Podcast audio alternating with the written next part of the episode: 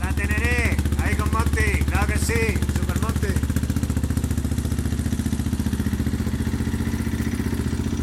Así suena una veterana.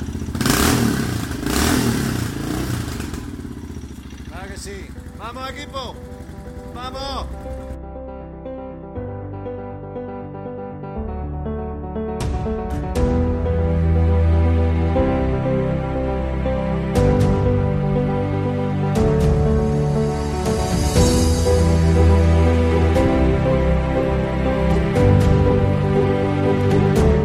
Bienvenidos a un nuevo episodio del podcast Estado Civil Motero, donde hablamos de motos, aunque no siempre, y damos rienda suelta a contenidos sin guion establecido, para no variar.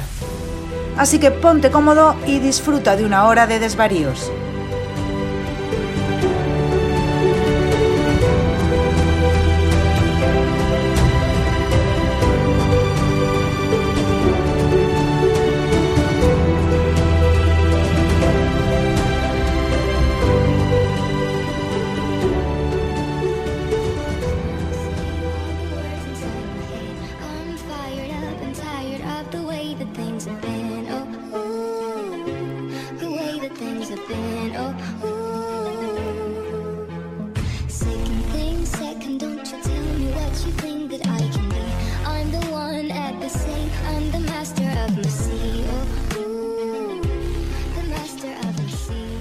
Pasa, chaval? Buenas tardes, buenas noches, buenos días, Pampi, y a nuestros oyentes de nuestro podcast. Eh, eh, eh. Estado Civil Motero, que sí, que te lo digo, que te lo digo. Que llevo practicando toda la semana para recordar el programa donde colaboro. Ojo al dato. Madre mía. Estaba deseando que metieran la pata para meterte la bronca, pero no voy a poder. Esta vez no voy esta a vez poder. no, esta vez no. ¿Qué Ah, tal? Buenas noches, ¿qué tal? He hecho los deberes, que sí. Bien, Oscar, bien. Aquí estoy en casa, que he estado esta semana, la verdad es que complicado con el tema del trabajo y demás, los horarios, los turnos, tú sabes, eh, un, un ir y no venir. Y por otro lado, un poco mosqueado por esto de, que seguimos confinados, tío. Yo contaba con próximas fechas, estuviéramos ya pues, con poder salir, porque tengo pendiente acercarme a Laurín, más que nada por mm, mirar unas botas que tengo vistas en el catálogo, porque aquí en Huelva pues, evidentemente no las tengo, en Sevilla no están la marca que yo quiero y los dos modelos que yo quiero mirarme, y sé que Alejandro las tiene. Entonces, no he hablado con él exactamente de, ir a acercarme a verlas, pero sí que quiero ir a acercarme. Y evidentemente aprovechar la coyuntura para, hombre, para verte a ti, intentar ver a Guillermo, Raúl, etcétera. Pues fíjate, si hubieran abierto la veda, hubiera estado yo este fin de semana allí en tu querida Huelva, en Almonte, porque iba a acercarme a, a nuestro amigo José a llevarle unos pantalones que tenía que me quedaban pequeños eh, y me la ha comprado él. Y tengo, tengo pendiente en hacer una visita, a ver a Antonio, a José y bueno, a ti, por supuesto. Es verdad, no lo recordaba yo de que había pendiente un viajecito a Huelva para traerle a José Lu el pantalón ese que comentaste en aquel episodio. Hombre, eh, te lo podría dar a ti si vienes por las botas, pero mm, le dije a Antonio que tenía ganas de, de eso, de visitar Huelva, de conocer la sierra, de bueno, tomar algo allí en el monte, que no lo conozco, y visitaros, que también, que también es bonito hacer una visita a vosotros, que siempre pasáis por aquí y, y tengo que devolveros esa visita que me hacéis. Solo te diré una cosa, y date cuenta que hago así guiño con las dos manitas, haciendo como si pestañitas, ¿verdad? Como, como se Sí, dice, sí. Eh, entre comillas. Te dejo en buenas manos. Ya ves. Allí con mi Antonio, pues sí, pues mira, tengo muchas ganas de estar allí con, con- con Antonio, con José Lu, y ya te digo, Warriors around, don't get caught in the mosh pit. Fuel to the fire, ain't nobody can stop it. Trouble in my city, but you know I'm across it. Got a 40 on my hip and I'm liable to spark it. Y bueno, y a ver si enganchamos a más gente, ¿no? Y, y queda por ahí como a muchos de los invitados que tienen los programas, que los escucho, los conozco de oída, pero no le pongo cara. Entonces, pues, estas invitaciones, estas visitas que solemos hacer a otros sitios, pues son excusas perfectas para conocerlos y ponerle cara todos estos compañeros de los programas.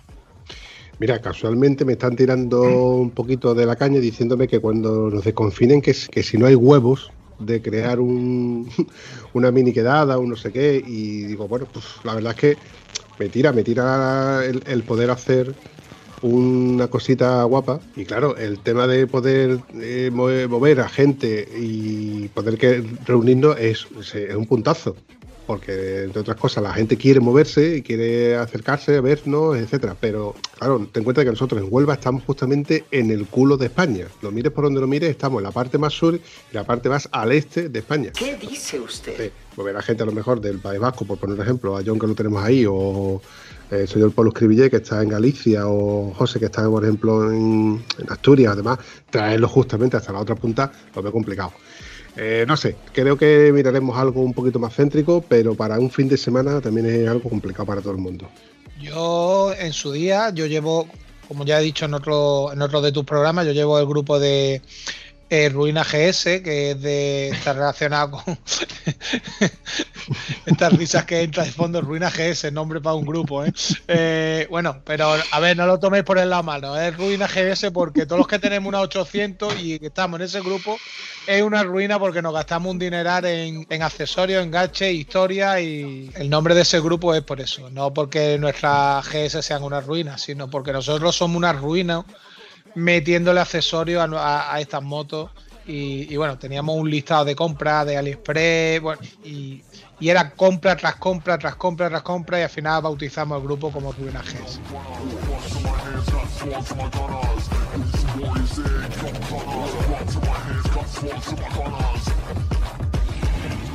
Bueno, en su día hicimos un grupo de WhatsApp para una compra conjunta de faro eh, para nuestra motocicleta, la BMW 800 GS. Fue un éxito la compra y la gente empezó a participar dentro del grupo de WhatsApp para más compra o más accesorios y bueno, nos dimos cuenta que ese grupo empezó a ser eh, eso, una ruina, una ruina para nuestras carteras, para comprar tantos accesorios para nuestras motos. Como administrador eh, me propusieron de hacer una comida de Navidad y tuve que, que organizar una comida de Navidad. Vinieron gente de todos los puntos de Andalucía, aunque este grupo es a nivel España, incluso internacional, porque tenemos algunos de sudamericanos, algún componente del grupo que son de Sudamérica, y hice la comida de Navidad y la organicé aquí en Andalucía.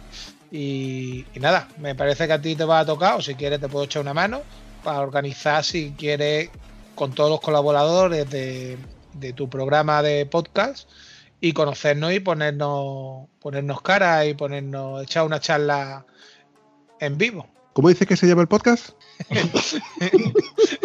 Eh, eh, eh, civiles y moteros, ¿no? ¿O cómo éramos? en moto vamos los civiles, ¿no? Estado civil motero. Que me quieres pillar por todos lados. Que por una vez que se, se me fue el nombre ya, ya me las da en, en todas las grabaciones que hacemos. Los cojones una vez. Creo que fue más de una vez.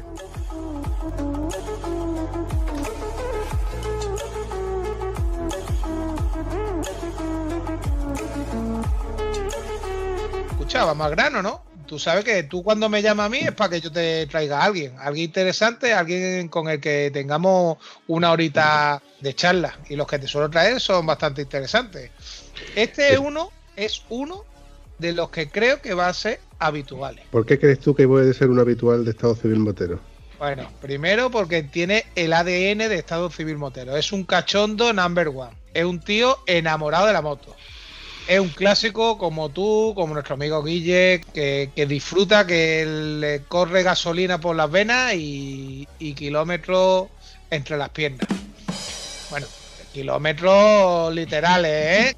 Me parece muy bien. Quiero que me des los datos de este, de este, bueno, de este nuevo integrante como si fuese un currículum. Dime qué cosas sabemos de este hombre. Bueno, eh, vamos a dejar su nombre para el final, ¿no? Vamos a dar un poquito de, de intriga. Bueno, es un motero, lleva bastante, bastante años en el mundo de la moto. Tiene una Yamaha, una, Teren- una Tenere 600 del año 89, o sea, es un clásico, es un romántico de la motocicleta. Es escritor, tiene dos libros ya publicados en el mercado. El principal más enfocado al motero, Trompicones por África, a Trompicones por África, ¿vale? Después tiene otro segundo libro y sin más preámbulos, te lo presento, Mario Montoro. Buenas noches, qué placer estar con vosotros, Vampi en tu programa. Estado Civil Motero y, y Oscar, que ha hecho esa presentación que ni mi madre antes de dejarme en el orfanato. ¿Sabes? ni mi madre antes de decirme, niña, ahí te quedas. ¿Sabes? Pues nada, la verdad que estoy encantado de estar aquí con vosotros y, y bueno, de disfrutar de esta orilla y de este ratillo entre amigos y entre gente que amamos las motos, ¿no? Buenas tardes, buenas noches, buenos días, Mario, dependiendo de, de quién nos escuche y cómo nos escuche. Yo creo que el amigo Oscar ha dejado las expectativas muy altas y yo lo que voy a decir es que dependiendo de cómo tú te portes, veremos si vuelves o no vuelves a repetir. Bueno, escucha, tienes que. A ver, te he dicho todo eso y cuando he abierto la boca, escucha esa voz, esa voz radiofónica. Sí, Uf, sí, sí. Este hombre va a ganar, va a ganar entero aquí en este programa. Ya, lo que pasa que ya sabéis que no importa tener una voz radiofónica si luego lo que cuenta es una auténtica patocha y entonces la gente dice, menudo subnormal haber llegado al programa, ¿no? Eso es así, compadre. Eso sigue siendo así. Pero bueno, vamos a intentar que eso no ocurra y yo creo que entre amigos que hablan de cosas de motos, pues, pues sí, pues creo que, que puede funcionar la cosa. Y nada, aquí estoy porque un buen amigo vuestro como es el Picha, de pronto veo que me llama un teléfono, yo, bueno, Juan Piña yo lo tengo como el Picha, ¿sabes? Entonces lo cojo, oye tío, ¿qué, qué te parece? Una gente que hace un programa eh, que se llama Estado Civil Motero, que está muy bien, que tocan el tema de las motos, de la gente tal y cual, y que buscan, bueno, pues así gente que pueda contar historias y pues, le dije que sí, pero no sabía dónde me estaba metiendo hasta que escuché anoche unos cuantos podcasts y ya no tenía solución. ¿Sabes lo que te? Ya no tenía solución.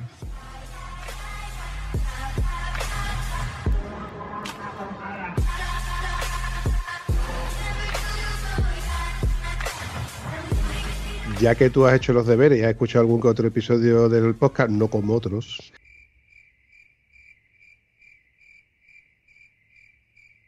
Eh, te voy a hacer una pregunta. De los que has escuchado, cuéntame, relátame algo que te haya gustado.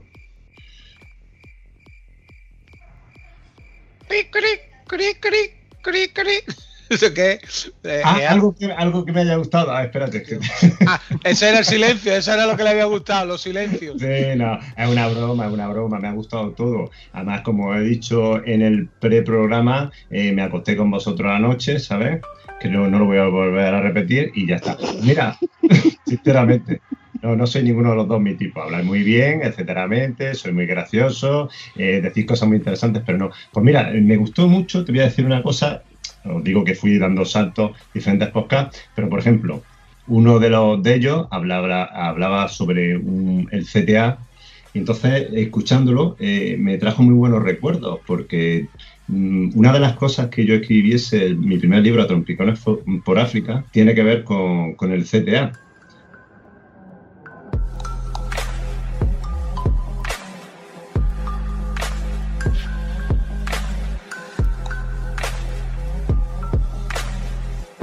Os cuento, el CTA organizaba todos los años una prueba que era Fuengirola Sagres. Me acuerdo que tengo un, un buen amigo aquí en Granada, Chini. Me dijo, tío, pues te tienes que apuntar a una prueba en moto que es la caña, que es un flipe, que sale Fuengirola y tal. Entonces yo me acuerdo que era la época de los foros. Ahora los foros están un poco, ¿os acordáis? Boom, boom, tal. Entonces yo aterrizo allí en el foro, foro del CTA, tal. Eh, había que darse de alta. Y yo en aquella época tenía un grupo de rock y eran los iguanos, ¿no? Y como yo me llamo Mario, digo, bueno, pues venga, soy marihuano.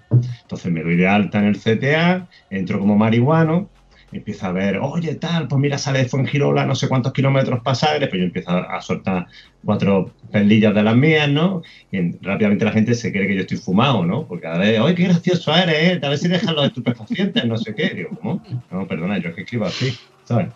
Entonces me acuerdo que por aquella época eh, en España no caía ni una gota, pero cuando digo ni una gota es que hay niños que no sabían lo que era el agua, cayendo del cielo, ¿no? No del grifo, efectivamente. Pues ya si imaginaros que esto era un sábado, pues tres días antes se da una, una ciclogénesis de esta asesina, empieza a llover lo que no hay en los escritos, ya llover, ya llover, ya llover. Y ahí es donde te das cuenta, ¿no? Los clubs que tienen empaque, ¿no? Y, y, y, y lo que no. No, entonces me doy cuenta que, bueno, un club con empaque, porque con todo el agua que estaba cayendo, ¿eh? a ver, se fueron unos cuantos diciendo, ah, pues yo paso, pero que el grueso, grueso iba a estar allí en Fuengirola.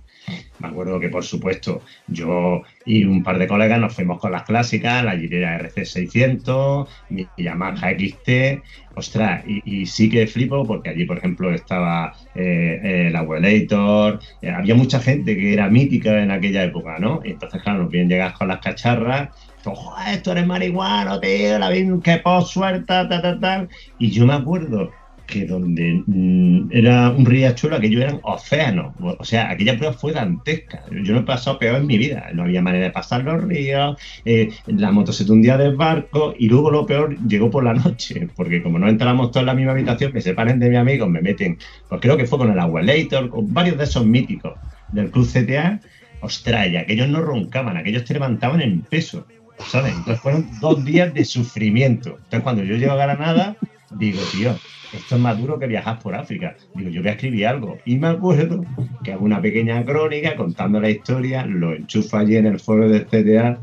La verdad es que fue un pelotazo la peña. Joder, tío, pum, pum. Y pensé, digo, pues fíjate tú, si dos días han dado para esto, digo, si cojo los diarios del viaje que tenía a África buscando el árbol del Teneré, ¿no? ¿Qué puede dar de sí, no? Fíjate tú, gracias al CTA, ¿no? Entonces me pongo ahí, bum, bum, bum, hasta el libro. Entonces, fíjate, cuando los vi en, en, en- lo escuché en el podcast, me, pues, me acordé de todo, del mandarino y tal, porque de hecho el primer sitio donde yo fui a presentar a Trompicones por África fue en Sevilla, que me invitaron ellos y la verdad que fue maravilloso.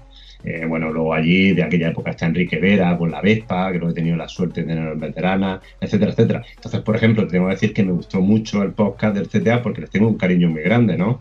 Luego también me llamó mucho la atención tu historia, Vampi, con, con los faros, tío. ¿Sabes? Me llamó la atención. Y bueno, luego también hace poco recibí, de- me mandaron una historia, pues eso, los intercomu- unos intercomunicadores súper guay para el casco que tengo y pues toda la parafernalia y todo el empaque técnico del chaval que está hablando. Y yo que los tengo todavía en la caja porque soy incapaz de ponerlo en el casco, ¿no? Nunca he llevado ninguno porque, salvo cuando alguna vez me han invitado a algún programa de motos por mil, que tienes que llevarlo por- porque se está grabando, pero yo sinceramente admiro a la gente que se los pone, pero yo no puedo porque, ¿sabes? No sé, no, no, a mí me gusta escuchar la moto y esto, entre esos programas, ¿no? Y bueno, y luego pues alguna salida de nuestro amigo Oscar, que esto pues me gustaba, ¿no? Algún zaja que soltáis. Fue una experiencia muy entretenida. No encontré el programa de Ali el Cojo, ¿sabes? Pero bueno, estuvo bien, estuvo bien. ¿qué te ha parecido, Vampi? ¿Se- ¿Ese orgasmo está húmeda o no está húmeda? Después de que he tam- estado, después de- del, del repaso que te ha hecho, cómo se ha preparado este invitado, todos los programas, para venir aquí informado y saber con qué delincuente se está, se está debatiendo en las ondas, ¿eh?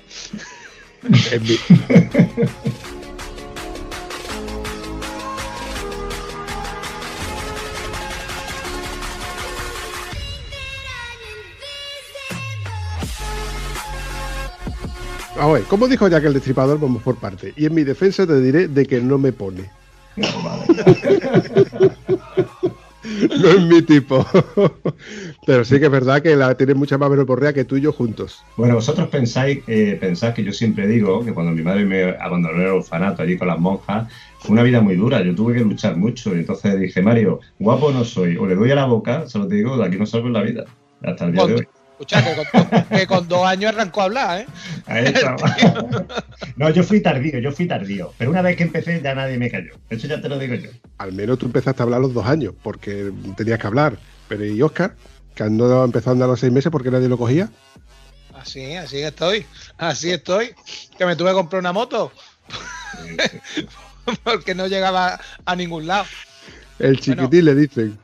El chiquitín, bueno, sí, otra de las cosas que puedo contar aquí, porque nadie nos ve y nadie nos escucha, ¿no? Es cuando Oscar contactó conmigo haciendo el trabajo sucio del programa, ¿no? Y entonces, claro, él me dijo, tío, que sepas que te las ves con un tío de un metro noventa y dos. Y yo, claro, ¿cómo le iba a decir yo por teléfono que no? Ahí a tu programa. Ya me lo dirás. Lo tengo a Santo. Piedra, lo tengo en Granada, lo tengo aquí al lado. Ahí está. Y luego, por si ya me había asustado suficiente con su metro 92, me soltó que su moto, la F800, es la moto más alta del mundo. Con los calzos que la ha metido.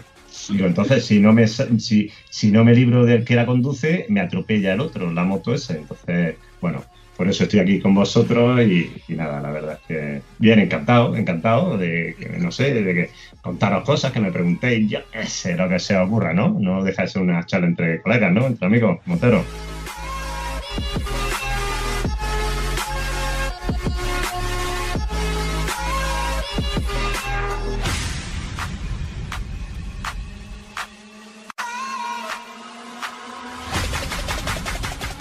Mario, te voy a hacer una preguntita facilita. Tú me has dicho que estás en Granada, ¿verdad? Sí, en Granada City, como yo digo. Mm. Entonces, ¿tú eres el culpable de los terremotos? Bueno, oye, eso no es una pregunta, eso es una teoría conspirativa, ¿sabes? Te cuento. Mira, yo tengo la suerte de vivir en un noveno. Y ya sabéis que en Granada hemos tenido una racha de terremotillos apañados. Cuando en un noveno se mueve la casa una vez, bueno. Cuando se mueve la segunda, ya no es tan bueno. Pero cuando uno está acostado en la cama y de pronto empiezan a caerse cosas, eso ya es la caña, la caña de España, ¿sabes? Sí, sí, ha sido muy heavy. De hecho, tengo un Mazinger Z y vi cómo se desplomaba, ¿sabes? En el estudio. Y digo, si se cae Mazinger Z, estamos perdidos.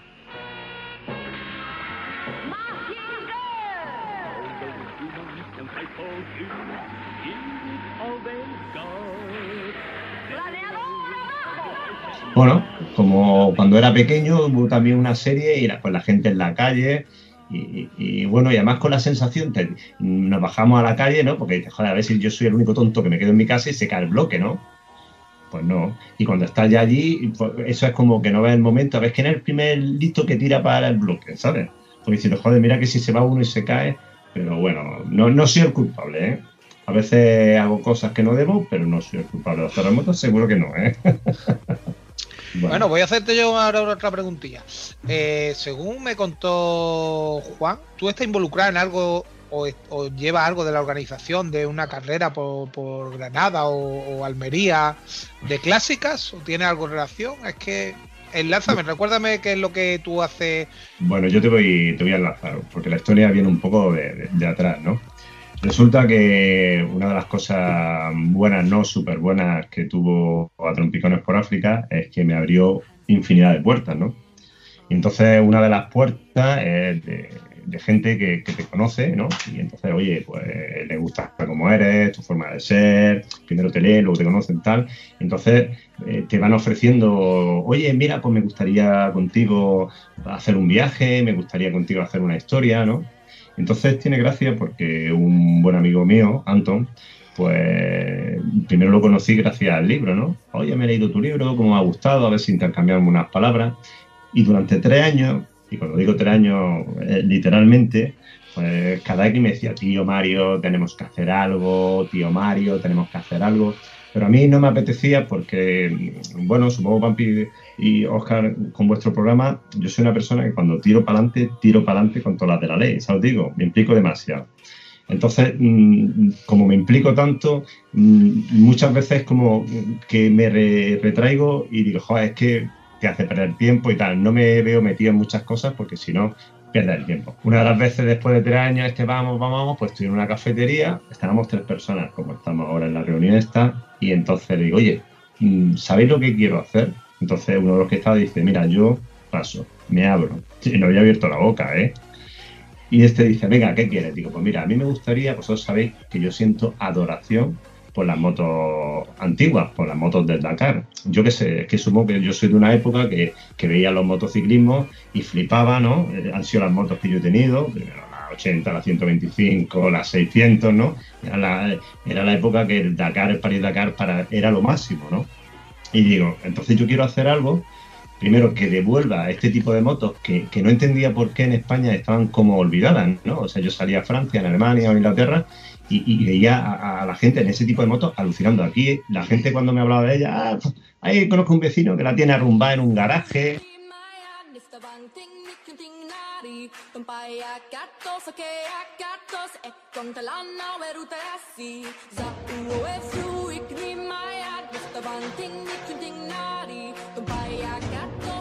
Pues me preguntan qué, me gustaría hacer y entonces yo lo, lo que digo es que me gustaría que las motos que a mí me gustan, esas clásicas de los años 80-90 del off-road recuperen el esplendor y su sitio en el Olimpo de las motos eh, en todo lo alto que es donde creo que están, ¿no? Entonces, para eso, pues digo, oye, pues mira, podríamos hacer una especie de, en- entre comillas, de pequeño Dakar, ¿no? De pequeño Dakar, pero aquí en Granada, y donde la gente, pues bueno, pues experimente en carnes propias pues lo que es una salida antes de que salga el sol, eh, que experimente.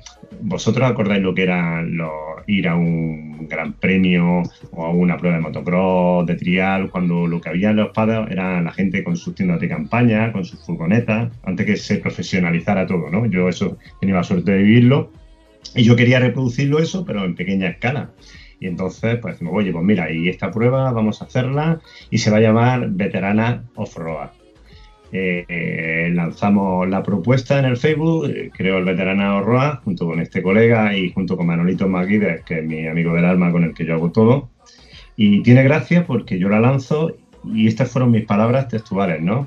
Digo, oye, mira, si conseguimos por lo menos que vengan 30 personas aquí a Granada a disfrutar de esto, pues ya verás tú.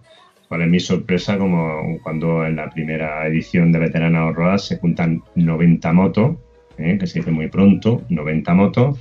Yo me acuerdo que tenía al tío del bar del pueblo de Cogollos que se hizo la primera edición, que yo le había dicho que venía unas 30 personas, él me dijo que hasta 55 y les dio de comer a 90, ¿no? O sea, fue un disparate. Imaginaros mm, la sensación que te puede dar a ti, ¿no? Gente de, que vino de toda España y se junta allí. Yo estaba alucinado, pues bueno, estábamos todos alucinados porque estábamos viendo esas motos, ¿no? La Africa Twin, la Yamaha TND, XT500, yo qué sé, las motos que yo siempre me han gustado, Kajiva.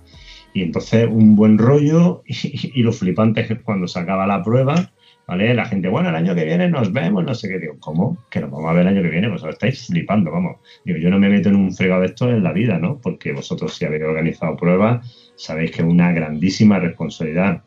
Permiso, de que todo salga bien.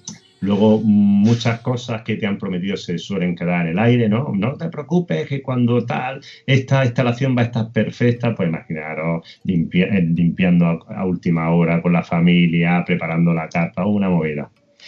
Pero ¿qué pasó? Que al final el tiempo todo lo borra, el tiempo todo lo cura. La gente decía que no se iba a quitar el dorsal en la vida de, la moto y uno que tiene un corazón, ¿no? Dice, pues venga, hacer la segunda edición y ya de 90 se van a 150 motos porque yo no tenía manera de, de cortar el flujo, no teníamos, porque cuando yo llegué a 90 dije, hasta aquí hemos llegado, pero ahora la gente decía, jolines, Mario, yo te compré el libro, tío, aunque no lo haya leído, tío, me tienes que meter, sí o sí, ya sabéis los compromisos. 150. Ahí nos prometemos de que no vamos a seguir ampliando el cupo y al año siguiente 300 Joder. tenemos que cambiar de pueblo porque ya no, no entramos y, y, bueno, ahí sí que se estableció ya como el límite de 300 porque a mí lo que sí me gustaba mucho de veterana desde la primera vez, ¿vale? Es que era una gran familia, ¿no? O sea, gente se veía de año en año, pero era todo tío, qué guay, qué bien, te sentaba a comer con una persona y lo mismo esa persona ya quedabas otra vez para salir al campo, para viajar y, y- ese feeling, ¿no? Y luego al final yo siempre digo que veterana era una excusa para luego pegarte un fiestón que te cagas porque la gente hacía una ruta súper guay, 300 kilómetros, pero luego llegaba a una carpa que montábamos allí de 500 metros, contratábamos un grupo de rock y te puedes imaginar, ¿no? A ver si os paso algún día un vídeo mío de vestido de Freddie Mercury, ¿sabes? Cantando, que circula por ahí, ¿sabes? si ya lo tengo que pasar. Fue mítico, eso fue la última edición y, y- era una, un- una fiesta. Y sobre todo a mí lo que me gustaba era eso, que yo veía que la gente, eh, eh, bueno, los que estábamos allí sabíamos el valor que tiene ese tipo de motos, ¿no? Pero luego eh, cuando algo sale, la gente empieza como a darse cuenta, ¿no? Es como te lo están diciendo, no te lo crees, hasta que al final dice, oye, tú has visto una prueba que se llama Veterano Raw, esas motos, entonces empiezan a, a- a darle el valor que tiene, ¿no? De hecho, durante un tiempo me han dicho, Mario, tío, eh, las motos se han subido por tu culpa. Y, y por desconocimiento absoluto, ¿qué características hay que tener para poder llegar a participar en Veterana Orroa? Bueno, ya a partir de, de la tercera edición, que estaba limitado el número a 300, ya características tener un gran enchufe, ¿sabes? Bueno, eh, Papi, sabe que si lo tenemos de colaborador habitual, espero que algún día podamos utilizarlo como enchufe. Sí, sí, sí, sí, sí, sí. De hecho, mi moto yo creo que ya se puede considerar una veterana. Bueno, no por tu moto, sino por ti. Ojo, ojo, interrumpo, interrumpo, porque eso era una, una, una de las cosas que la gente no llegaba a entender, ¿no? Porque la gente decía, oye Mario, entonces cuando mi moto cumpla 25 años voy a poder hacer veterano rural. Le decía, no, no se trata de que tu moto cumpla 25 años. Tiene que darse que tu moto sea del 99 para atrás. Ojo, porque me pasaba con modelos, eran todo motos eh, del 99 para atrás, o bien que el modelo fuera anterior al año 2000, porque como ya sabéis, ahí, ah, por ejemplo, la Africa Twin 750 se siguió fabricando hasta el 2001, 2002, 2003, pero el modelo era el modelo, ¿no? Y entonces sí, sí que había. Pero vamos, básicamente, eh, enchufe y ganas de pasarlo muy bien. Eh, es una prueba, mira, yo, tú sabes cuando me he dado cuenta yo lo mucho que, porque muchas veces cuando tú haces algo, no eres consciente, ¿no? Como estás viviendo en la ola esa, estás muy atareado con, con, joder, con la organización, con, con toda la gente con la que estás haciendo, no eres consciente. Cuando este año, con el tema del COVID, con todo lo que ha pasado, no se llegó a hacer, oye, te das cuenta, ¿no? De, la gente, tío, veterana, que de una prueba, y entonces te das cuenta y dices, joder, fíjate qué cariño, ¿no? Algo que, que surgió así un poco de, de manera espontánea.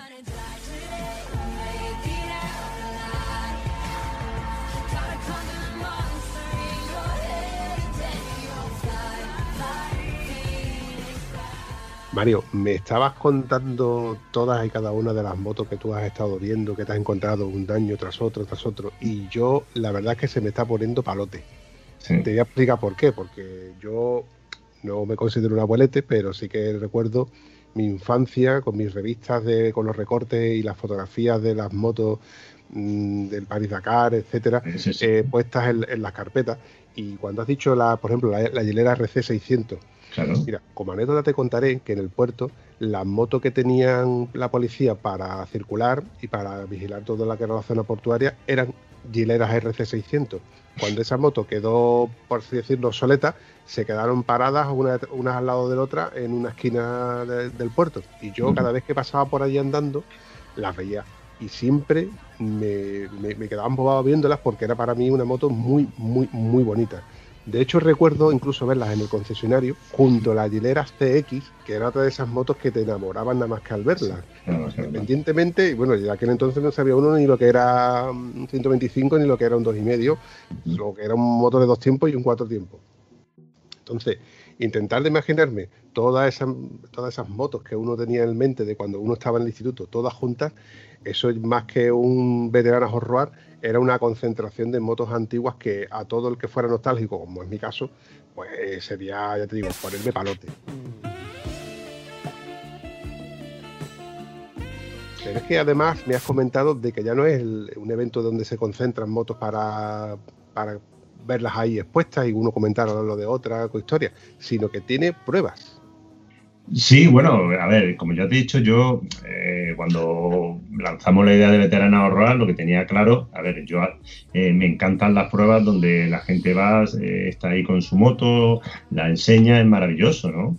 O sea, guay. Pero yo quería darle, queríamos darle ese extra, ¿no? Y ese extra era, sobre todo yo quería, de hecho me bautizaron como el Thierry Sabin de Granada, ¿no? Por encima iba con mi chaqueta blanca que me regalaron, a contar una anécdota que tengo del pueblo donde se hace, porque yo decía, a ver, tío, yo cuando era chico, yo cuando veía la foto de Terry Sabin dándole la salida a las motos del Dakar, decía, tío, estar ahí y, y ver eso tiene que ser la caña, ¿sabes lo que digo? Y entonces yo quería que la gente viviese eso. Joder, construimos una rampa, que fue una movida. Los dos primeros años eran de madera y a la tercera moto se rompió. ¿Sabes lo que te digo? Aún así la gente no entendía. Yo, no subáis, subía la rampa, seguían destrozándola. Pero ellos querían salir desde su rampa como el Dakar, ¿no? Entonces era, ¿qué sentido tenía eh, levantarlo antes de que se s- saliese el sol si no iban al campo, ¿no? Y entonces eh, se les preparaba una ruta muy guapa de 300 kilómetros porque pues eso, tenían que estar todo el día moteando, ¿eh? Y entonces, pues con Rockbook, el primer año fue con GPS y Rockbook. Y luego, oh, sí, sí, luego se, eh, vamos a intentar llegar. oh, y luego se simultaneó, salvo un año que tuvimos un problema, ¿no? Entonces la gente tenía que hacer 300 kilómetros. Nos dimos cuenta de que había muchos amigos que querían, como tú has contado, ver ese tipo de motos y entonces para eso dijimos, de acuerdo, tú no puedes estar dentro del Veterano Road, pero sí que puedes venir a, a disfrutar todo esto, ¿no? Y entonces se creó como una comunidad de era los participantes como pilotos y luego los acompañantes que venían a verlo. La verdad es que era divertidísimo, tío. Yo, de verdad, a mí, cuando. Además que lo veían, ¿no? O sea, estaba allí con la bandera a cuadros. Ellos nadie no competían, no había un crono, no salían a esto, pero salían a darlo todo, ¿no? Hubo gente que luego entendió que el concepto, si tú salías echando mixto y en dos ratos te hacías los 300 kilómetros, ya llegaba al campamento, ya se había acabado la prueba, ¿entiendes? Cuando entendía eso, que lo suyo era echar 300 kilómetros con gente nueva, parando, disfrutando unos paisajes, porque es verdad que Anton hacía unas rutas que te caga. Luego llevábamos a Manolito MacGyver con la Gilera RC600, era el que iba barriendo junto con, con Monty, eran como los ángeles de, la prueba, iban barriendo, mm, mm, toda la gente tenía pruebas, tal. Entonces, cuando entendías que ese era el concepto, era apoteósico. Y luego, como ya te he dicho, cuando llegaban allí en la carpa, la paella y luego el fiestón que nos pegamos por el sábado, bien, bien, bien. Pero sobre todo, eh, bueno, hay programas ahí grabados donde se ven las 300 motos en el pado y es impresionante, impresionante.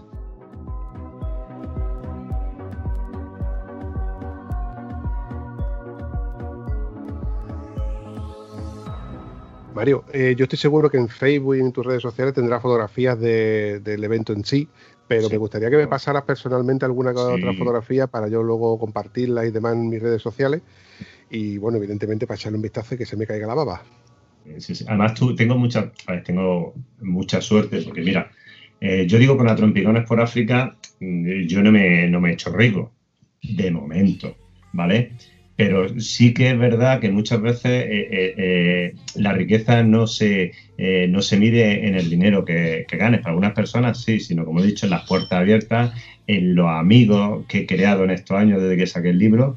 Ostras, y es que, pues por ejemplo, con Josep Jaume de Motos por Mil, ¿no?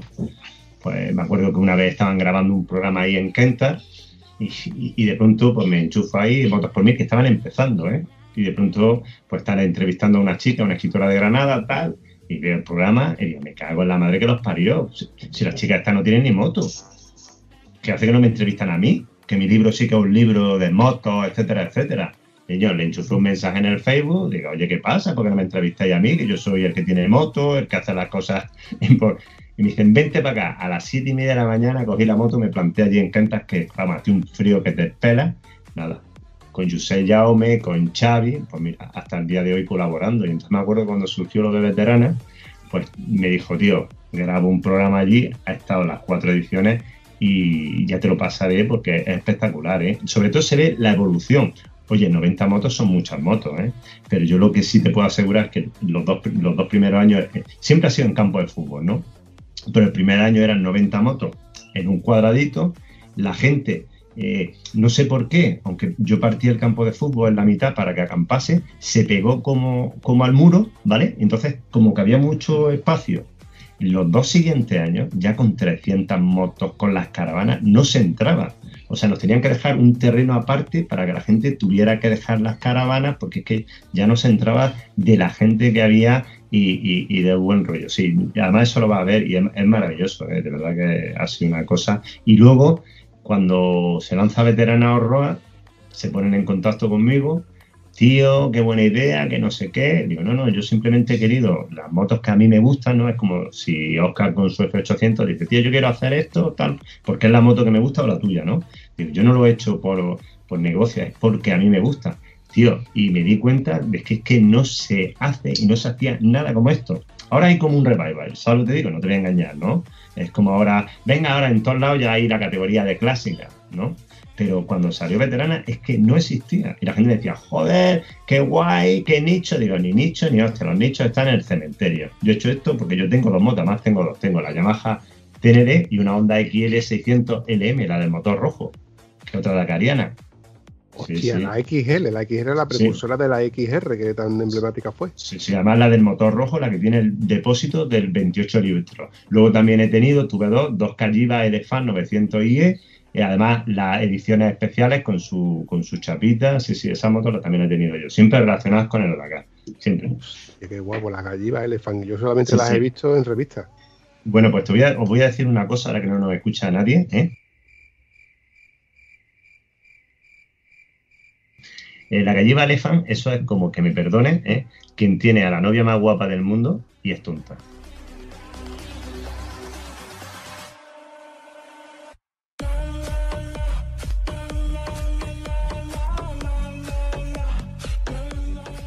Y diréis, ¿por qué? Porque era preciosa, pero siempre te dejaba tirado, tío. Tú sabes cuando yo descubrí que, eh, yo estaba enamorado de esa moto, era una cosa, pero no paraba de, ponerme los cuernos con la mecánica, tío, siempre me dejaba tirado. Era, oye, me quiero ir a Córcega un viaje, se me rompía, se le iban los embragues. Iba al taller mecánico, "Mira, p- pídeme unos embragues. Decía, ¿tú sabes lo que es eso? Digo, sí, unos embragues. Era la época que Ducati podía tardar seis meses en mandarte unos embragues de Italia, ¿sabes? o, una vez, venga, vámonos a Almería, al desierto, total. Llegar a hacernos toda la ruta, llegar allí y al día siguiente, la moto que neta, llamar seguro.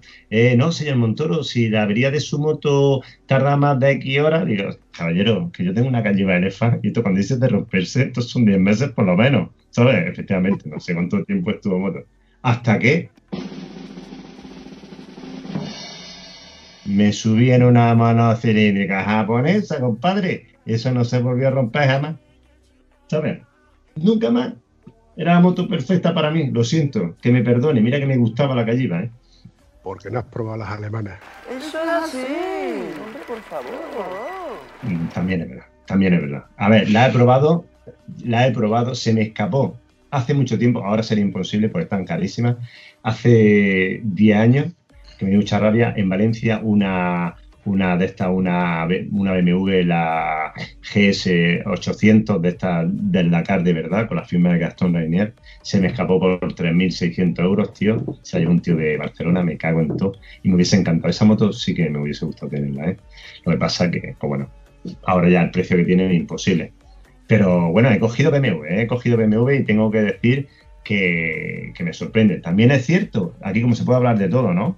Sí, Sí, claro. sí, claro. Que cuando saqué a Trompicones por África, BMW fue una de las marcas que me dio a entender lo importante que ya era vetándome en uno de sus actos publicitarios. Entonces dije, oye Mario, creo que has metido el dedo en la llaga, ¿sabes? me invitó, me invitó pues contra, oye, es que yo soy muy malo para los nombres. Lo tenéis que conocer que es del CTA, que, que lleva una F800 que, que es un tiro, que el tío se estuvo en el Tropi allí en, en Sudáfrica con la 800, como este tío, que es de Sevilla. Jorge Soriano. Ahí está. Perdona, Jorge, tío. Si escuchas este programa, perdóname. Pero es que yo ya voy para mayor y tengo Alzheimer, ¿sabes? Perdóname. Porque además de los tíos que quiero.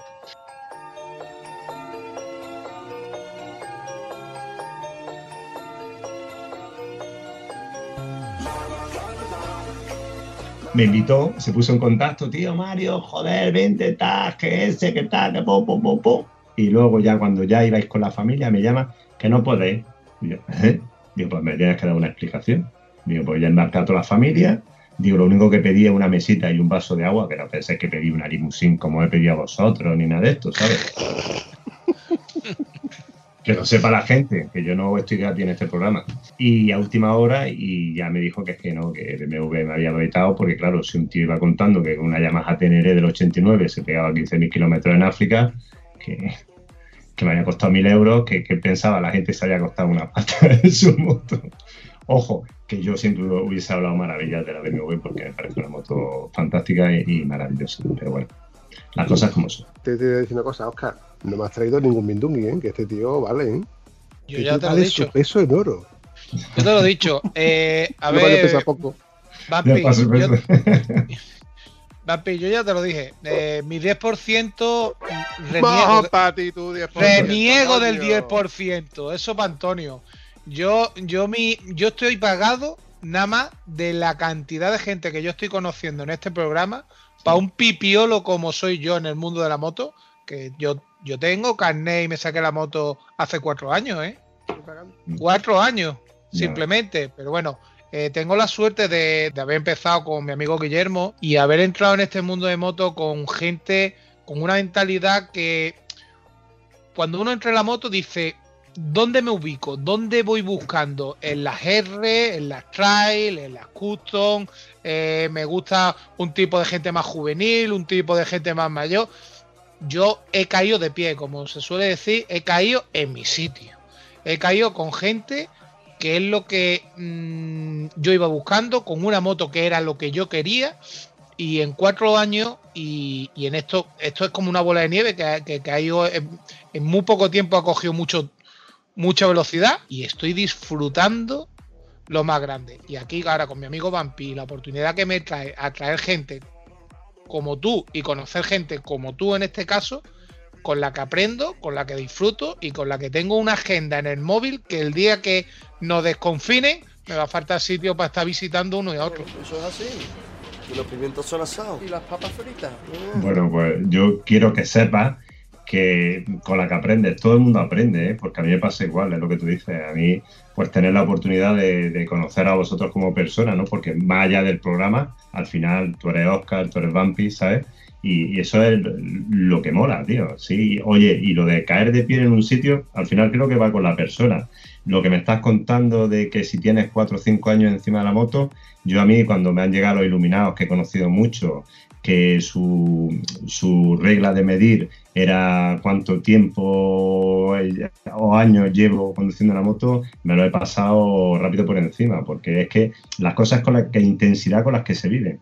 Y yo estoy seguro que los 4 o 5 años todo es a tope, ¿sabes? Hay gente que lleva 40 años encima de una moto, pero es chichipampi, ¿sabes? Sí, sí, y, al, sí, sí, y al final, pues bueno, yo creo que, que eso es lo importante. Oye, no sé. A mí lo que me gusta. Y, y ya está, y es lo que hay. Y, conocer gente y aprender. Sé que eso, es que esto- eso está muy guay, tío. Es que está muy guay.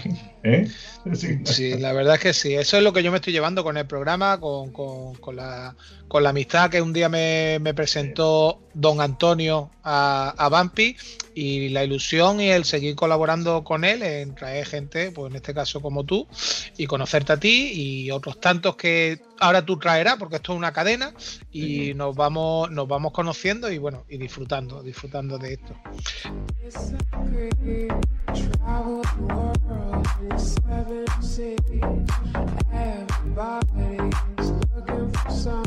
Eh, yo tenía otra pregunta que hacerte. Eh, hemos hablado de, la- de las veteranas, de- del, del evento este que tú hiciste, de las veteranas clásicas estas.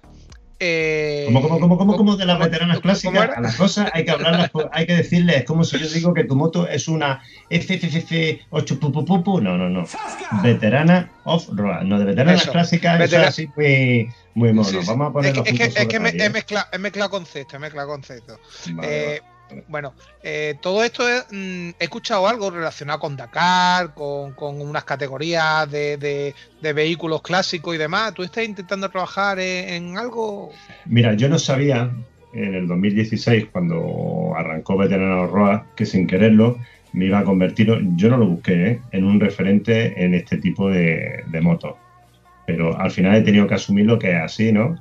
Llevo esta carga con orgullo encima de mis eh, livianos hombros y es lo que hay, ¿no? Como el ala del firmamento, ¿no? Entonces, ¿qué pasa? Tuvo gracia porque cuando el Dakar decide hacer la categoría de Classic, ¿no? Pues eh, no engaño si media España se pone en contacto conmigo y empieza, hay que ver Mario, se han copiado de Veterana Horror, el Dakar, ha hecho una clásica que no sé qué. Y digo, tío, ¿cómo que se ha copiado el Dakar de Veteranas? ¿Qué estáis contando? El Dakar el Dakar. Digo, a mí lo que me extraña es que haya pasado tanto tiempo y es que no se hayan dado cuenta de, ese filón tan guay, ¿no?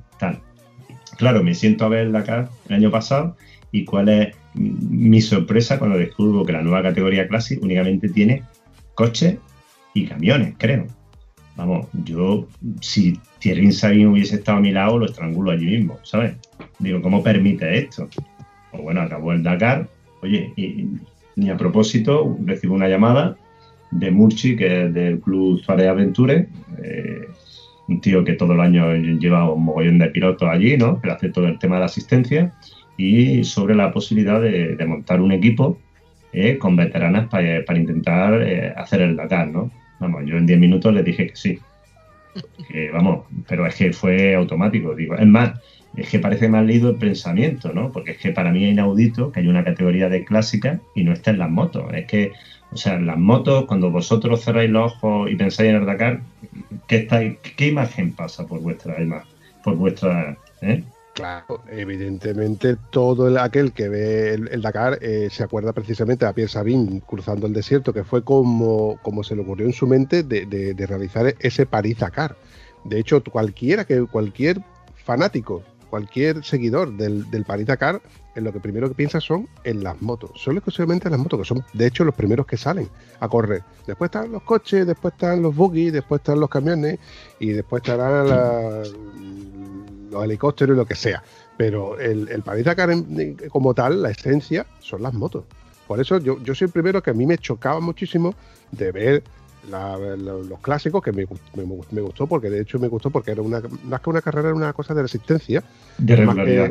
De sí, regularidad. sí, esa es la palabra. Sí, sí. Eh, menos mal que estás todavía pendiente de, de- de- de corregirme, Mario. Continuamos, paradigma. Pero sí, sí, sí que es verdad que reconozco de que me, me- me chocaba muchísimo. Entonces, cuéntame, ¿cómo- ¿qué pasaría ahora con el, con el Dakar? Bueno, te cuento, eh, vosotros, por la edad que tenéis, seguro que os acordáis de Regreso al Futuro, ¿no? Marty, tienes que regresar conmigo. ¿A dónde? Regresar al futuro. ¿Os acordáis de McFly? McFly era un hombre muy tranquilo hasta que le decían gallina y entonces el tío se le cruzaban los cables, ¿no? Entonces yo hay dos palabras que no eh, entran en mi diccionario, que es no e imposible. Si tú me dices no imposible, entonces tienes a Mario Montoro que va como los toros, Montoro como los toros. Entonces me proponen la posibilidad de que de montar un equipo eh, con este tipo de motos para eh, presentarle a la ASO un proyecto de, eh, de que incluya las motos en la categoría de clase. Automáticamente os podéis imaginar, yo cuelgo un mensaje, una foto, algún montaje en el Facebook, eh, equipo Tuareg veterana Dakar 2020, pongo una de mis parrafadas, bueno, pa, pum, pum, pum, y sería, tío, como si suelto una bomba atómica. Claro, esto es eh, mucha gente apoyando y, la gente, ah, cómo engaña a la gente, hay que ver que esa categoría no existe, eso es imposible. Y entonces yo le digo, ¿cómo se nota que en este país la gente no lee? ¿Tú has leído lo que yo he puesto? Porque efectivamente decía que la categoría no existe, pero que no exista no quiere decir que no la vaya a ver, ¿entiendes? Como no se consiguen las cosas, es quedándose quieto. Entonces, vale, la ASO no lo ha contemplado, ahora mismo no esto. Pero yo lo que me propuse es que si creas el movimiento, creas el empuje suficiente, llegará un momento que dirán, tío, es que no, eh, eso es como ponerle puerta al desierto, no puedes, ¿entiendes? No puedo, primero porque es una injusticia. Segundo, porque Terrien Sabin, repito, a riesgo de ser pesado, se estaría revolviendo viendo que, que las motos esas que le dieron la esencia, el alma al Dakar no están allí, se los digo, y que hay que conseguirlo. Y eso, entonces, en esa estoy, ¿no? Uno de los requisitos necesitaba conseguir a 10 pilotos, 10 personas dispuestas a embarcarse con el, con el equipo este a tope. Fue una sorpresa en 15 minutos, en 15 minutos, que es demasiado rápido soy, en 15 días, pues tenía 10 tíos, oye, que dijeron que sí, con sus dosieres, que soltaron 1000 euros, ¿entiendes? Porque claro, tú dices, oye, ¿quién quiere formar parte de un equipo al Dakar? Y te cuento, 500 personas, todas estaban dispuestas hasta que dices, de acuerdo, 1000 euros, pero no porque sean para nosotros, para el equipo, ¿entiendes lo que te digo? Es como para decir, venga, yo voy. ¿Que no sale la categoría? Se devolvía.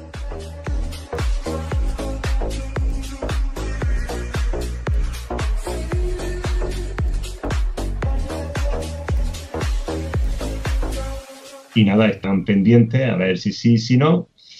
Y, y en esa estamos, pero la verdad es que está siendo muy bonito porque ha vuelto como, ¿sabes? Digo, a generar como una ilusión, jolines, es verdad es que esas motos tienen que estar ahí. Yo he creado un movimiento que es eh, eh, como el hashtag veteranas al Dakar, ¿no? Entonces animo desde el Facebook de Veteranas Roa que la gente cuelgue fotos de sus motos con ese hashtag, que haga algún vídeo, yo he hecho algún vídeo chorra, dire- hablando directamente con David Casterá, bueno tío, tú no me conoces, pero ya verás, tal. Pues escucha, si te hace falta un equipo de comunicación, ahí estamos Vampi y yo, ¿eh?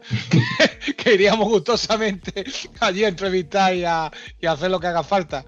¿Eh? ¿Te imaginas, Vampi? Solo te diré una cosa, cuenta con mi espada. Oye, pero mira, sí que sí que sí que me gustaría. A ver, eh, es muy difícil, ¿no? Eh, pero también les digo a la gente del equipo, a los que no se han metido con Murchi en esta historia, de que bueno, mm, si este año no se consigue, ellos son los primeros para el año siguiente, ¿vale? Porque ya el trabajo ya lo tienen.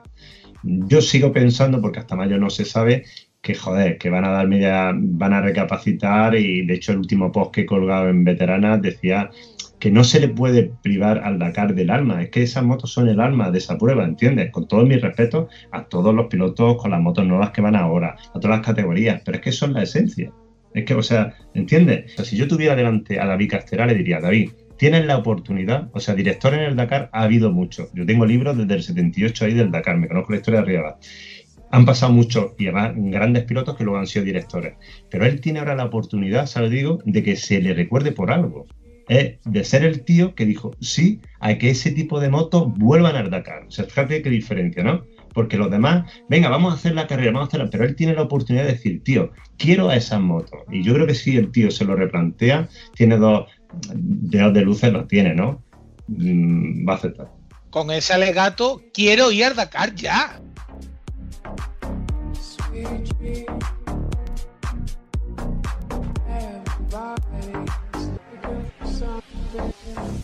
Mario, si lo pensamos fríamente, eh, tal y como va evolucionando el mundo del motor, el Sí. motor de combustión está desapareciendo y vamos a ver Sí. dentro de muy poco un, para, un, un Dakar Electric, que se supone que para el 2030 ya no habrá motores de combustión, al menos en competición, en alta competición, que es lo que conocemos ahora.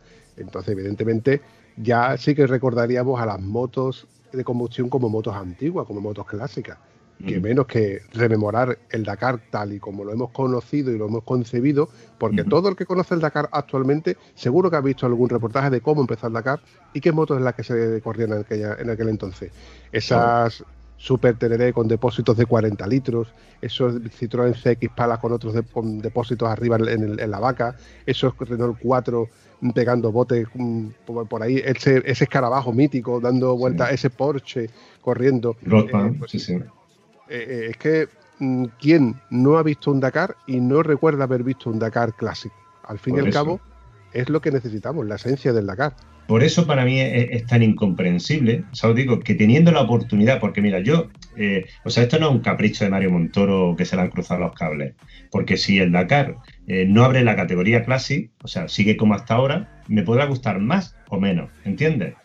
Creo que es un acierto que hayan vuelto a Arabia, creo que allí hay de nuevo los paisajes africanos, estos que siempre nos ha gustado, para la gente que hemos viajado por África, hemos estado en sitios chungos, son eso, ¿no? Porque cuando se fue a Sudamérica estaba bien, pero no era lo mismo, ¿no? Creo que ha recuperado en ese aspecto parte.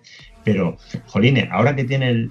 Ya que ha abierto. Esto es como abrir la caja de Pandora. Tú ya has abierto la caja, ¿sabes lo te digo? Entonces no puedes dejarla a mitad. O sea, ya tienes que ir con todo, porque es que.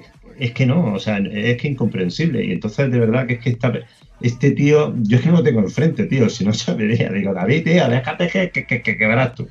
Bueno, puede ser, puede ser que montaron esta categoría Dakar Classic, pero faltaba un Mario Montoro que, que- que hiciese este trabajo por, por las veteranas y las metiese como, como merecen. Y a lo mejor es que ha faltado eso, ha faltado un Mario Montoro. Pues no lo sé, yo ya te digo que si lo que quieren es un tío, porque vamos, yo por ejemplo a los pilotos me pregunta la gente que se ha apuntado al equipo, dice, Jolines, Mario, tú que tienes tu moto, tú que eh, vives el Dakar, ya digo, yo tengo el- aquí en mi casa todos los libros del Dakar, franceses, ingleses, los tengo todos, aquí tengo todos. Tú no lo vas a hacer, digo, tío, en esta historia yo soy como Moisés, ojalá pueda abrir el desierto, ¿sabes? Para que paséis vosotros y vayáis, tío. O sea, me encantaría, me encantaría, o sea, que y, es por lo que estoy luchando y sería bonito, tío.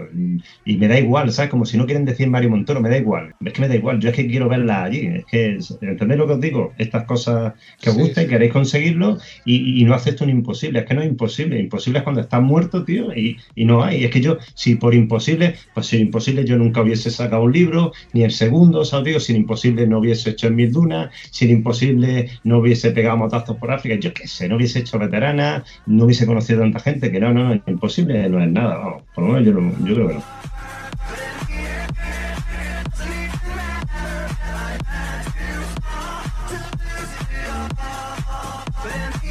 Mario, antes has hablado de las redes sociales donde podemos ver las fotografías de las motos clásicas. Recuérdame o rememórame, rememórame dónde podemos encontrarte en las redes sociales.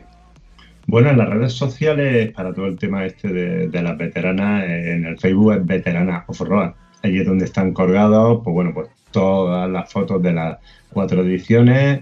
Ahí es donde están colgados, creo que los cuatro programas que hizo Yuset de Motos por Mil. La verdad es que dicen que muchas veces con una imagen vale más que mil palabras. Ahí está todo. Y luego en Instagram, eh, ahí ya estoy yo como Mario Montoro oficial, ¿no? ¿Y tu libro? Que me, me- ya me, me has enganchado y me gustaría saber un poquito, sin hacerme spoiler, de qué va el libro o y dónde puedo encontrarlo. Bueno, eh, bueno, ya sabes que tengo dos libros. Uno, el primero es A Trompicones por África. Bueno, eh, A Trompicones por África, pues si lo extrapolo a, a los tiempos modernos, pues lo mismo que ahora estoy enfrascado en la historia de conseguir que las veteranas vayan al Dakar, pues un buen día viendo la tele me, me enteré que había un árbol en mitad del desierto del Tenere y dije, yo quiero ir ahí, ¿no? Claro, lo que no sabía es que tenía que hacerme miles de kilómetros, atravesar un porrón de países por África para lograr ver el árbol del Tenere. Y eso es lo que cuento, pues mi odisea particular, con mi amigo del alma Manolito MacGyver, Bumpy, que iba en una Gilera RC600. Y nada, en la odisea, bueno, es que África os podría contar cosas maravillosas de un continente que, que, como cuento en el libro, no engaña. Eh, eso o lo ama a primera vista o no puedes ni verlo. Yo me atravesó una, una flecha ahí increíble, ¿sabes? Yo soy el tonto de África, ¿no? También es cierto que es como el Mallory, ¿no? Cuando decían, oye, ¿y tú por qué quieres escalar el Everest? Y él dijo, porque está ahí. Nosotros teniéndolo tan cerca, este continente, me parece una aberración no, no, no, no meterle, no meterle mano. Y entonces a trompicones por África. Luego me di cuenta, ya que a mi querida hija Aitana, pues al paso que iba, poco dinero le iba a poder dejar, ¿no? Ni mansiones ni nada. Y bueno, ahí sí le regalo una aventura en África con su amigo. Y de paso intento enganchar a las nuevas generaciones a la lectura y, a la aventura, ¿no? Porque ya sabéis que están muy enganchados a todo el tema de, de la y de las pantallitas. Oye, y, estoy muy contento porque le monté un festival, pues bueno, aprovechando los conocimientos que tengo del país donde está por África. Y, nada, les monté una especie como de campamento y que tenían que encontrar una especie de tesoro. Y como todos son sitios de verdad, es un flipe porque los niños van viendo y se meten, pueden buscar en Google y está, si yo hablo de un barco enterrado en un desierto en Namibia, está allí porque yo lo he visto, ¿sabes lo que digo? Y entonces pues me ha servido para, visitar colegios y, y ver en los niños, ¿sabéis esa mirada como cuando nosotros eh, vimos la primera moto? O cuando vimos eh, ese algo en una concentración que nos gustó, pues eso muchas veces lo que he visto yo en este segundo libro, que si el primero ya me gustó, este segundo ya ni os cuento, ¿no? Pero los niños, bueno, y entonces, y yo cuando sea más grande voy a poder ser un aventurero como tú, y siempre digo, por favor, como yo no. Sé como tú, porque como yo la va, lo llevas claro. Y nada, y bueno, antes que se acabe el tiempo, deciros que si todo sale bien en mayo, eh, saco el tercer libro, y la verdad es que, bueno, mira, una de las cosas, el COVID no ha traído nada bueno, ¿no?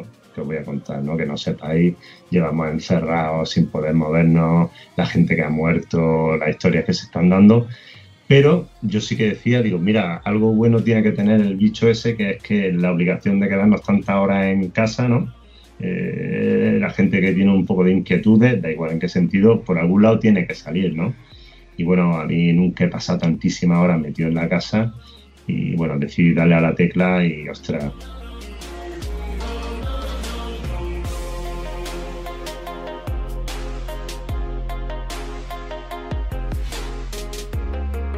Eh, Mario, lo siento, pero tengo que corregirte. El COVID a mí particularmente me ha traído dos cosas buenas. La primera es realizar este podcast y la segunda es que mi hijo está a las 10 en casa. Ah, bueno. es verdad, es cierto, es cierto, es cierto. Pero mira, Vampi, te voy a decir una cosa, tío. La verdad es que se están portando súper bien, ¿sabes? Porque o vosotros imagináis que con esa edad a nosotros nos hubiesen encerrado en la casa, tío. Como, yo no sé, yo me puedo imaginar, con lo poco que he hablado con vosotros, cómo seríais, ¿sabes? Y ellos bastante que le dicen, vete a casa y se quedan, no se pueden juntar, no pueden hacer lo que les pide el cuerpo en esta época. La verdad es que chapó, ¿eh? chapó, chapó. Yo, cuando dice la gente, no, es que la juventud, digo, tío, ¿qué queréis? Gloria bendita. Nosotros hubiésemos metido fuego a los coches, ¿sabes? Digo, Yo que con esa edad estaba, fabricando meganzúas para abrir candado. ¿has visto? Justo. Mira, Ya. yo- dime, No, no, son generaciones diferentes. Bueno, ahora tienen las ventanas de, de las redes sociales donde podemos teletrabajar, donde pueden ellos seguir socializándose, donde tienen los juegos, que no es lo mismo totalmente, pero tienen esa ventana. En nuestra época, si nos encierran a nosotros, mm, ya se hubieran encargado nuestras madres de tirarnos por el balcón. si ustedes os vais abajo, os vais fuera a la calle.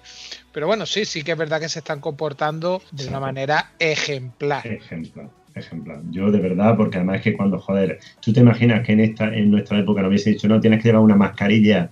Es que, que no, que no, no, chapo. Y bueno, entonces tú tienes dos cosas y yo, bueno, yo, eh, con el COVID, pues eso, que he tenido la, la suerte de poder dedicarle muchísimas horas al tema.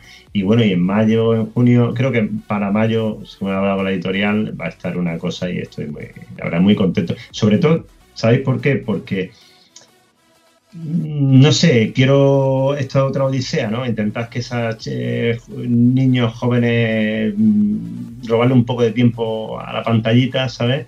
Y que le dediquen algo a la lectura porque a mí me ha aportado mucho. Es que es verdad que cuando te lees una aventura, tío, es que te transporta, ¿sabes? Entonces, Pero, oye, Ma- mira, pero Mario, eh, la pregunta no me la has terminado de contestar. ¿Dónde lo encontramos?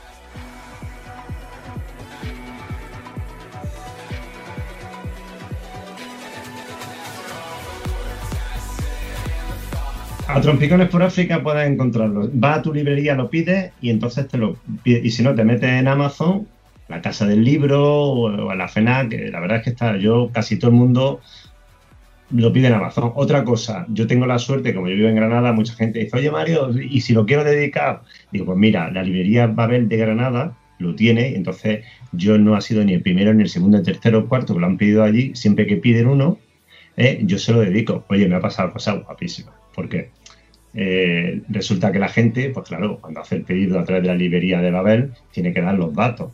Y no es ni la primera, ni la segunda, ni la tercera, que cuando yo ido a firmar el libro, digo, pásame los datos. Veo el teléfono, cojo el teléfono, madre, pum, pum. Hola, buenas tardes, llamo de librería Babel de Granada. Sí, dígame, ¿usted ha comprado el libro de Mario Montoro? Sí, sí, ¿y cómo se le ocurre? ¿Cómo? Digo, sí, sí, es que Mario Montoro, ese autor nos debe dinero y no nos da los libros. Bueno, tío, flipando. ¿Cómo? Pues mire, es que por internet me ha dicho que lo pida. Pues si usted habla con él, dígale por favor ¿eh? que devuelva el dinero y devuelva los libros. ¿Me está hablando en serio? Digo, claro, así, pues yo no sé cuánta gente he llamado. Y luego al final, joder, era un capullo que no se qué, así ni te cuento, vamos. Ni una, ni dos, ni tres, ni cuatro, muchísimo. Sí, sí, me lo Papi. jugué. ¿Era personaje o era invitado? Es un personaje. No, es no, un máquina, es un máquina. No, no, no, no. Yo, de verdad, después de esta charla con vosotros, yo me gustaría que me consideraseis vuestro amigo. Ese es el problema, Mario, que a partir de ahora te voy a considerar como un amigo y si me va a sonar el teléfono, miedo me da que me suene el teléfono y me vea la pantalla. Mario Montoro. Sí, sí, sí, sí, sí, pero es que es buenísimo. Bueno, bah, es que da igual. Y una señora que la llamé y le digo, ¿usted no le da vergüenza que su marido compre este libro? La tía estaba alucinando. ¿Cómo? Sí, sí, ¿usted sabe lo que va este libro? ¿Usted sabe lo que habla? No, es que mi marido un libro de África, pero ¿usted sabe lo que cuenta este hombre? La tía escandalizada, vamos. Sí, sí. Pero bueno, aún así, a los que escuchan este programa, si lo queréis dedicar, no os preocupéis, ¿eh? No os preocupéis. Que no os llamaré y seguramente os pondré una dedicatoria que será tan bonita que lloraréis de pena. Ah, de alegría, de alegría. Mario, te voy a lanzar un reto. Yo tengo un pequeño reto todos los años, que es eh, aproximadamente sobre el mes de diciembre. Voy a Granada y vuelvo a Huelva en el día. Y el reto consiste en salir de Huelva y volver antes de que se haga de noche, sin pisar autopista. El reto consiste además de ir a la calle Palencia, si mal no recuerdo, en Granada. La conozco porque es donde vive uno de mis mejores amigos, en el Pues. Hay una administración de lotería en la calle de Palencia que se llama La Milagrosa. Allí compro los décimos de lotería, que son como pruebas de que, de que estaba allí antes de que cierre. Sí, claro. Y me vuelvo. De hecho, me paso por la cafetería EQ. EQ, la conozco también.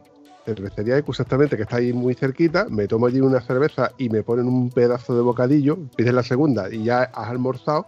Y automáticamente ya es cuando me vuelvo con los décimos de lotería. No te pone una cerveza, a pesar de que Granada es Alhambra, sin duda, te pone una estrella de Galicia, que está buenísima y se la dedico a mi amigo Iñaki, que trabaja en Estrella de Galicia.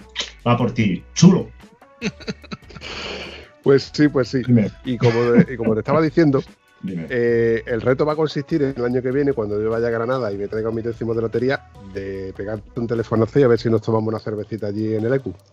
Bueno, es que si no haces eso, entonces te aseguro que voy a mandar una jornada de invitado a tu programa que lo van a hundir seguro. Va todavía difícil, ¿eh? ¿A que te manda el Antonio? No, no. Oye, de verdad, tío, me haría mucha ilusión, ¿eh? Seguro, seguro, seguro. Tengo otra anécdota cuando mi mujer me dijo, Mario, vamos a ver, ¿en qué momento has pasado de vender tu libro a estar una semana paseando un mexicano por Granada, que vino a verme desde México, que había comprado mi libro? Alucina, ¿sabes? Manda, bueno. Se vino, era el tío, era, vino a Granada, bueno, las cosas que Sam, si me escucha, era forofo del Atlético de Madrid, ¿eh? Pero forofo, el tío con su camiseta, y la verdad que nos pasamos pipa, tío, lo llevaba a los bares de Granada con las tapas, nos pusimos ciegos de gazpacho, estamos en horario infantil, de todo lo que no se puede, un flipe, un flipe, un flipe, un flipe. Encantado, de verdad. Eso, eso sí que fue un libro dedicado, ¿no? Sí, eso sí fue de los buenos. Aparte era, era súper guay, tío, porque imaginaron un tío, este amigo era, de piel muy oscura y encima hablando, ¡ay, güey, pinche! No sé qué, no sé cuánto. Y yo llevaba a los bares que me conoce y me decían, tío, ¿dónde has sacado a este tío? Digo, pues mira, leyó el libro y se ha venido de México a conocerme.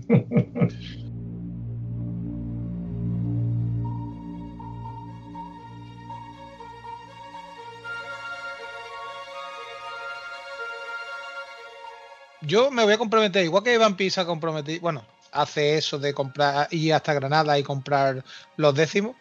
Yo no soy mucho de leer, la verdad, lo tengo que reconocer, pero me vas a dar los datos de esa librería donde voy a encargar ese libro y voy a ir a recogerlo personalmente y pasaré para que me lo dediques. bueno, entonces encantado. Venga, En, cuan- yo- en cuanto nos levanten esta restricción, prometo ir a Granada para comprar ese libro en esa librería y a ver si podemos hacer porque me lo dedique. Apúntalo a la lista de tareas pendientes porque ya tienes que ir a Huelva y a Granada. Es verdad, ya muchas, muchas. Yo creo que este, este apunta manera, ¿eh? Este busca cualquier excusa para salir en moto. Ya, ya, hombre, es que eso es, eso es fantástico. Pues ya verás, tío, cuando vayamos a la librería va a ver, ¿eh? como una librería donde yo compraba los libros, ¿eh? se ha convertido en mi casa. Se ha convertido en mi casa, un sitio, claro, son ya más de 10 años. Tengo la suerte de que con la Trompicones por África y Ethan Willy son libros, me decía Mario, yo creo que de Granada tú eres el autor que más vende. ¿Eh? Me, haría falta que fuera en toda España, en todo el mundo, para quitarle al niño mago ese ranking que yo voy a por ella, vamos, ella no lo sabe, Bueno, chavales, como nos vamos acercando a la hora de finiquitar el programa, me va a parecer un poquito drástico, pero eh, la verdad es que me lo estoy pasando muy bien. Pero como yo suelo decir, hago episodios de no más de una hora para que os dé tiempo a limpiar la moto mientras que escucháis por los auriculares eh, el podcast de Estado Civil Motero.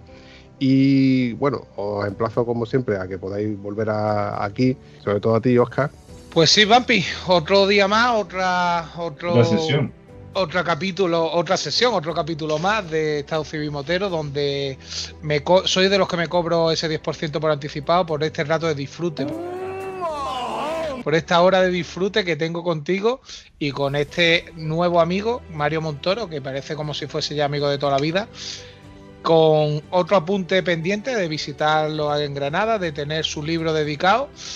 Y nada, para mí es un disfrute cada vez que, me llama o tengo a alguien aquí en la agenda y te llamo y te digo, Vampi, tengo este compi para poder entrevistarlo. Bueno, pues yo deciros que se me ha pasado muy rápido. Supongo que cuando se pasa tan rápido algo es porque has estado gusto y he estado gustísimo. Oscar, muchísimas gracias por esa llamada. Vampi, muchísimas gracias por haber puesto tu programa a mi indisposición disposición. Y me gustaría acabar de verdad eh, dando un brindis por la persona que ha hecho que al final nos juntemos eh, estos tres puntos, ¿no? creando el cuadro, el cuadrado perfecto que es el Picha, ¿no? O sea, que es el que ha hecho posible. Picha, muchísimas gracias por este momentazo que me has regalado con estos dos fichajes. Muy bien, chavales. Pues que sepáis que estáis, bueno, aquí tenéis siempre un sitio, nada más que tenéis que pegarme un telefonazo y espero eh, teneros pronto por aquí. Un abrazo. Un abrazo.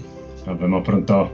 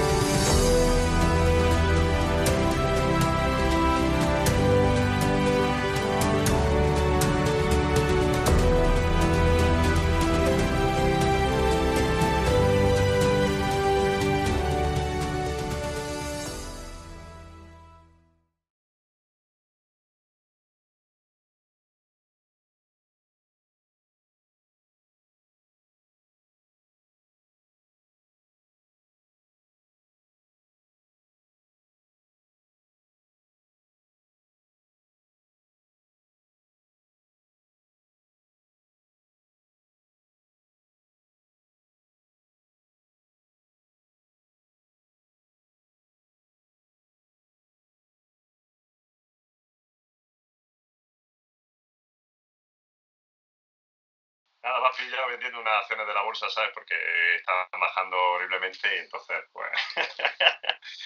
Sí, Todo sí, bien. ¿no? Si no, fuera, si no fuera porque se te ha olvidado silenciar el micro, diría que, que me lo creo y todo.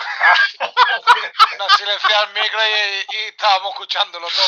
Hemos enterado de todo. No jodas, bueno, silencio, tío. Eh, charlando con los auriculares y, y a veces te metes en berenjenales. Que este se queda con todo. Ya, ya, ya. Este te, te lo graba todo y después ya ahí te tiene cogido. Sí, ojalá, ojalá, fuera, ojalá fuera fachada, es que ni cimiento. Pero bueno, vale, bien. Amigos para esto. ¡Zasca! ya lo pongo yo, por si, por si se te olvida ponerlo. Ruina GES. Decimonovena. Ruina GS. Oye, ¿cómo se llama el podcast? Por si, a ver, refrescamelo. ¿En podcast o qué podcast? ¿Cuál? Del que estamos hablando, coño. ¿Cómo que dice? No, lo- no, no lo he pillado. Pero menos menos mal que esta parte de corta. Sí. ¿Cómo dices que se llama el nombre del. ¿Cómo se dice? Perdón, perdón, pam, pam. De. a ver, a ver, espera, cortamos. ¿Cuál era? Era una Yamaha, no, una Teneré, ¿no? Bueno, vamos a ver si nos aprendemos la moto del invitado, es lo mínimo. Escucha, vamos. llevo, cinco, llevo Compadre. cinco podcasts para aprenderme el nombre del programa que hago. Me vas a pedir tú que te sepa yo el nombre de tu moto ahora mismo. Escucha, que a mi mujer. Escúchame, pero ¿para qué sirven las chuletas? Yo me he apuntado una chuleta para saber que estado Eh. civil motero. ¡Ah! Que, ya- que la tengo, que la tengo, que tú qué te crees, que he dicho Estado Civil Motero de casualidad. que yo lo he dicho porque me lo he apuntado. Mira, mira, mira los dos, yo también lo he apuntado, estado civil motero. No soy capaz de decirlo. Para que tú veas. que ya uno va ahí. aprendiendo. Apunta. Dime. Yamaha Teneré 600 del año 89. Oye, cuando ha dicho del año 89 es un 8 y un 9. Sí, hasta ahí. ¿Vale? Sí, porque estoy con mi niño hasta el 100 y sabemos contar. Juro solemnemente no nombrar la T7 como Teneré. Ahí estamos. Ahí estamos. O sea, yo por mi parte, no lo sé por A Oscar, mí mi, yo- mi, ma- mi madre me deja hasta más tarde. y a mí también. Venga, vale. Música, vampi. Estoy, eh, la cuñita para que no se me olvide. Ah, ¿Preguntas tú o pregunto yo, Oscar? Pues tú, si tienes algo para decir ya, yo, yo es que estoy aquí. Hoy estoy, mira, para que digas que nunca escucho programas de Estado Civil Botero. Aquí en este programa me parece que va a ser de audición total. Estoy aquí súper a gusto escuchando la voz de este hombre, la historia que nos va a contar y las cuatro chuminas que tú vas a preguntar. Vamos a ver. Sí. La, pena, la pena es que no tiene un micro, un micro bueno delante, sino porque la, verdad- la verdad es que tiene una voz muy, muy potente. Bueno, eh, conmigo nada es fácil. no te preocupes, tío. Bueno, en las mejores familias. A trompicones, a trompicones. con- ¿Cómo se llama esto? Con Estado Civil Motero. Uy, ¿cómo se llama? Esto- Este como Oscar.